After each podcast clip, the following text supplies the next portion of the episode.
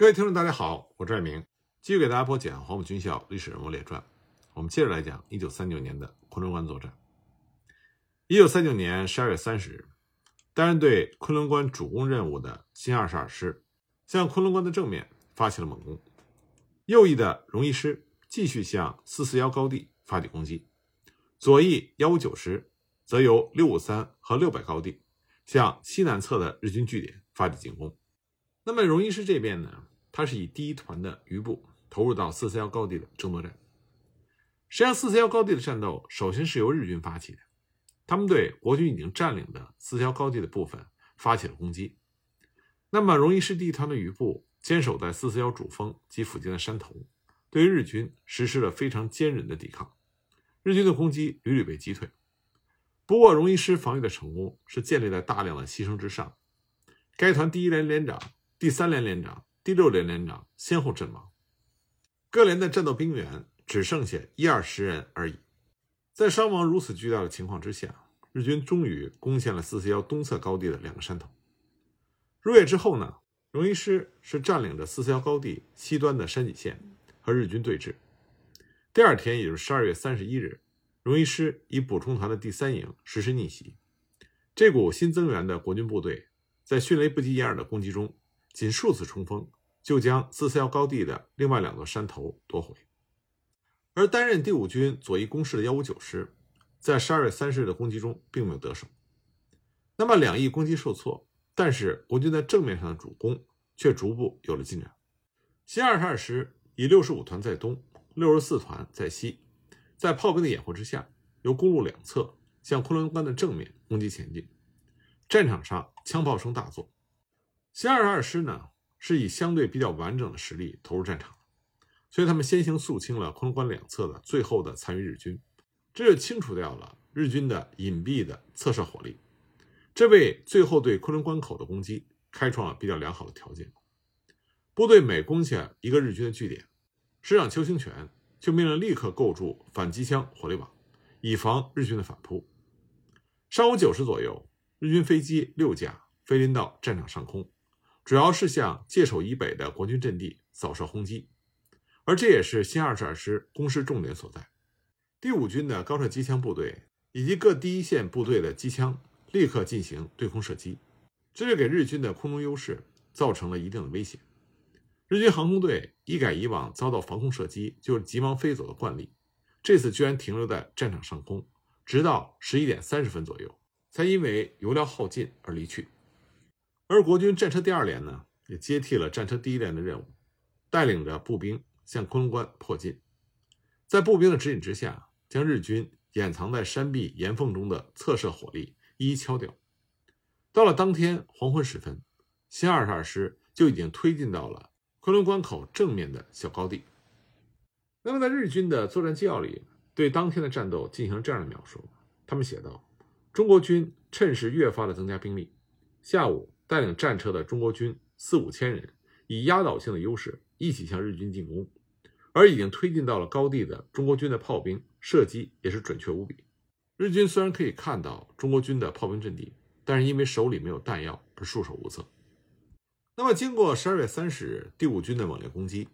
昆仑关周边的日军据点纷纷陷落，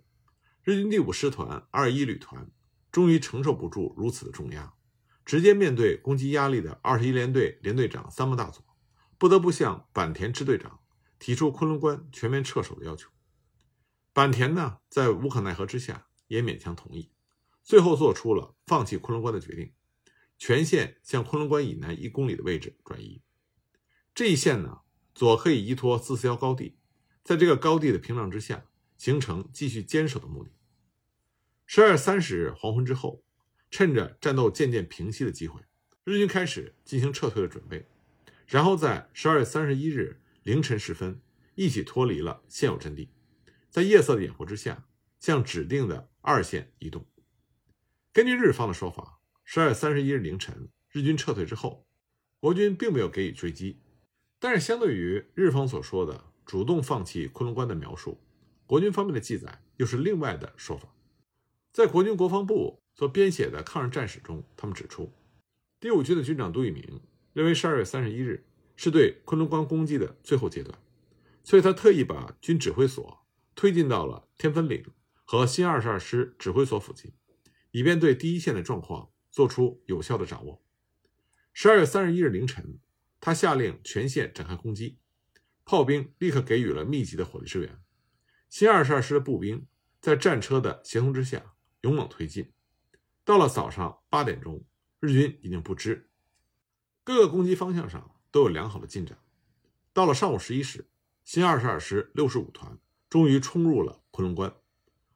而东西其他高地也完全被国军占领。残余的日军纷纷向九塘方向溃退，国军乘胜追击，一直追到六城北侧一线。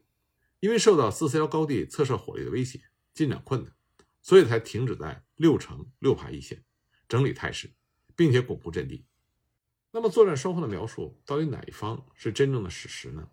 昆仑关到底是日军主动放弃，还是遭到国军的攻击而陷落呢？为什么双方对此事的描述有着如此的不同呢？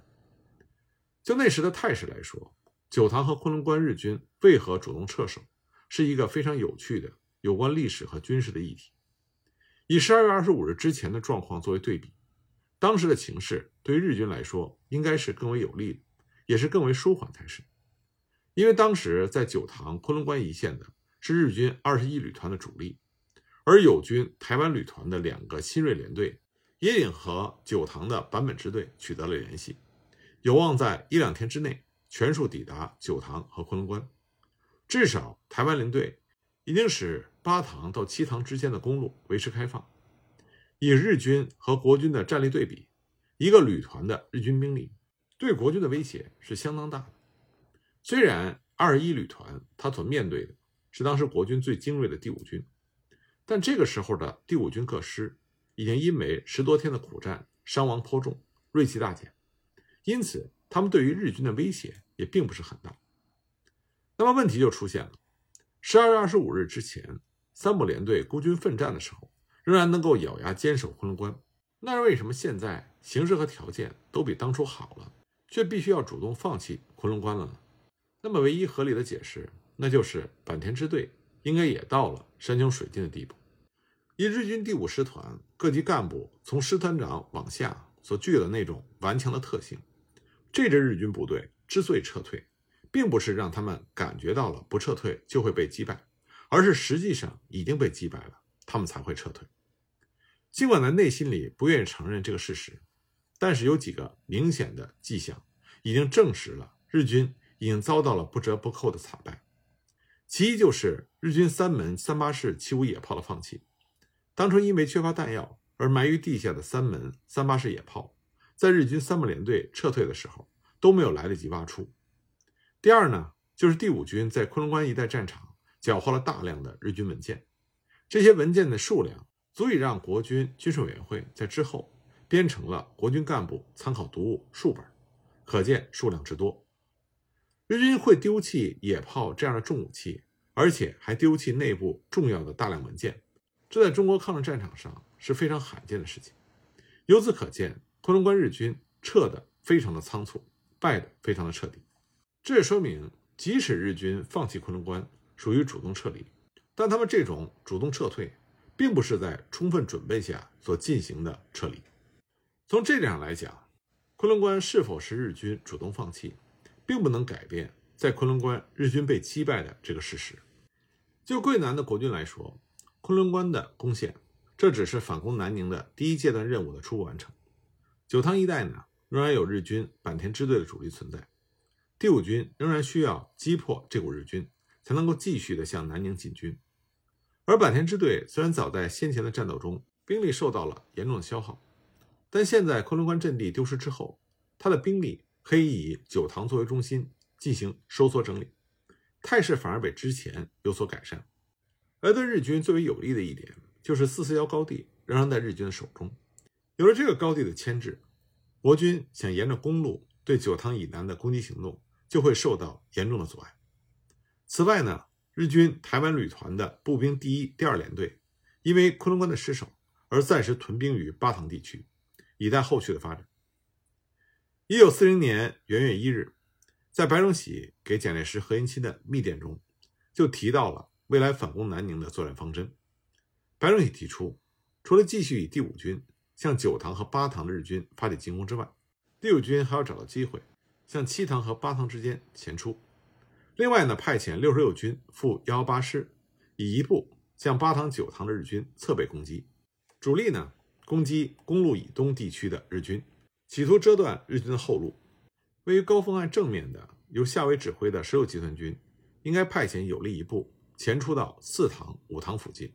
遮断日军交通，威胁他的后方。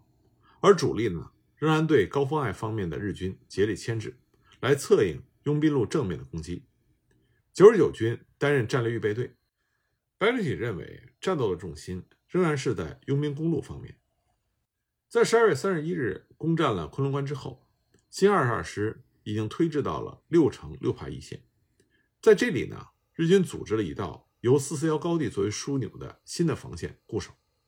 新二十二师也就在这里进行重整，以便继续向九塘的攻击做好准备。那么，由于昆仑关已经弃守，坂田支队为了争取时间。所以，四四幺高地的控制权必须掌握在日军的手中。日军在一月一日就调集了可观的兵力，投入到四四幺主峰的争夺战上。在空中飞机的掩护之下，日军分三路向四四幺主峰国军阵地发起了围攻。荣一师第三团和刚刚得到增援的补充第三营，虽然击退了日军的数次攻击，但因为损失比较大，被迫退到了高地的北侧继续坚守，固守待援。郑洞国为了确保四四幺高地，把荣一师最后的预备队第二团的仅存兵力也投入到四四幺高地做最后的争夺。荣一师的第二团，这个是只有大约三百人能够作战的军官士兵，那么临时编成了三个连，在王波团长的率领之下，对四四幺高地实施了反击。增援的到达暂时降低了四四幺高地被日军攻陷的危险，但形势仍然是僵持的状况，依然紧绷。国军守军三百人死守四四幺高地的北侧，和日军隔着山梁对峙。高地的西侧已经尽数落入到日军的手中。鉴于四四幺高地的得失，对于国军正面对九塘进行进攻造成了非常严重的影响。而日军呢，也在不断的增加兵力，参与四四幺高地的争夺。因此，杜聿明决定先行解决四四幺高地，再对九塘的正面进行攻击。为此，第五军投入了新编二十二师、两百师各一部，自四四幺高地的两侧攻击前进，来支援荣一师的战斗。只是在四四幺高地艰苦支撑的第二团，这时候还没有能够感受到友军投入所产生的舒缓效果。一月二日，日军发起了步炮协同的攻击，而空中更是有战斗机盘旋，伺机支援。在这样的重压之下，荣一师第二团的余部承受了难以估计的压力。不过，他们居然挺了过去。那么，在这样一个关键的时刻，日军指挥高层对于昆仑关方面的战局又是怎样的一种思考和态度？以第五师团作为基干的金村兵团，在遭遇到昆仑关危机的时候，刚开始只是以师团内的建制兵力进行补救。早到二十一联队在九塘和昆仑关方向遭到第五军围攻的时候，日军金村师团长在十二月二十三日。下令在龙州作战的吉川支队立刻开返南宁。吉川支队在十二月二十四日的清晨出发，途中呢，虽然遭到若干次国军方面的阻击，但仍然是在十二月二十九日清晨抵达了南宁。那么，在和吉川旅团长的交谈过程中，金村师团长他就表达了他本人对于九塘、昆仑关、坂田支队的困境的解决方案，也就是他亲自率领之下，以师团的主力。自九塘出击，对国军进行决战的构想。金村呢，他想以纳谏部队的一个大队、师团的辎重连队和其他二线部队留守南宁后方基地，他本人亲自率领山线部队，也就是第十一联队，由四塘、五塘北上，击破山区边缘的国军，转入山区，直趋八塘附近，包围坂田支队的国军主力的背后，一举加以击溃。那么，山线部队受领任务之后，十二月三十日、三十一日进行休息和准备，预计在一月一日由南宁开出。平心而论，一个军事将领能够始终保持着主动积极的旺盛斗志，这是一个必备的军人特质。日军这位金村师团长，在他的部队遭到困境的时候，仍然能够坚持不放弃，任何希望进取的精神，以手上有限的资源，仍然希望通过进攻来挽救危局，这在某种程度上是一名优秀军人的表现。不过，以当时的形势来说，这样的进取决心并不符合战场的真实情况和军事上的逻辑。当时日军在九塘和昆仑关的危机，在作战态势上，是因为第五师团以少数兵力前推到比较远的前进据点，距离后方基地过远所造成的。因为交通线过长，像这样的一种前进据点，只是一种作为警戒作用的前哨站，在国军攻击的时候，只需要进行短暂的抵抗，为后方争取到必要的时间，进行战备和部队调度之后，就可以向后转移。这种前进据点只具有在战术上的价值和作用，但是日军方面，尤其是金村师团长，他并不是以这样的观点来看待昆仑关的，所以他投入了过多的部队来坚持昆仑关，这就使得这个离后方基地过远的前进的警戒据点，反而变成了中日之间的决战地点，而日军面临的一切困难，都是因为交通线过长而产生的。平心而论。九塘昆仑关地区是不值得以南宁为基地的第五师团来选择成为决战的最佳地点。那么在战术上呢？日军第五师团也犯了几次用兵的大忌。在十二月十八日，国军第一次对第四十二联队第二大队攻击之后，日军对于九塘和昆仑关守军的救援是把部队逐次投入的这种加油的方式。每次抵达的增援部队的实力和规模都没有能够发挥。扭转局面的作用，反而逐次遭到了消耗，最终也陷入到被国军第五军包围的窘境。这固然是和国军三十八集团军派出了有力部队，对于日军交通线的公路实施阻绝和封锁产生了一定效果，但主要原因还是第五师团犯了逐次添兵的这种大忌。而在昆仑关失守之后，第五师团的金村师团长还想以一个连队的兵力向九塘进击。那么，一个连队的兵力是否能够真正的扭转战局呢？这又是一个疑问。这样的兵力是不足以达成扭转战局的目的，这相当于再次重蹈之前中村旅团的覆辙。而且，中日进行决战的这个战场是非常限制野战部队发挥战力的复杂的丘陵地带，并不是能够进行大规模野战决战的开阔地。攻击的一方很快就会陷入到对制高点实施攻坚的不利态势之下。这对于兵力本来就不足的日军来说是非常不利的。日军原本的兵力就少，所以在这个地区作战很容易遭到数量上占有优势的国军的包围。这个地区呢，又只有一条公路贯穿，十分轻易的就会被国军所切断。换而言之，九塘昆仑关地区就像是一个为国军刻意布置好的天然的口袋阵。日军如果一味的分批的往里面钻，就相当于以己之短。攻人之长。那么日军的金村师团长想要在八塘九塘一带进行决战，那么他的这种想法的先决条件就是必须要敢于让南宁地区的日军兵力出现暂时的空虚，只留一个大队。而以当时国军桂林行营所辖的各路野战兵团的分布状况来说，对于南宁地区已经形成了明确的外线地位，日军做出这样的决定是非常冒险的。万一八塘九塘的决战不能产生预期的效果，那么再次陷入到被国军围攻的不利状况，那么南宁地区的空城计就会让整个地区的日军彻底的崩坏。那么相对于金村师团长这种显得非常的盲目和鲁莽的主观意愿来说，位于广州的日本第二十一军军司令部则有不同的考虑。当十二月二十日国军第三十八集团军对昆仑关地区展开攻击的时候，日军第二十一军。就在准备实施所谓的翁英作战的粤北攻势。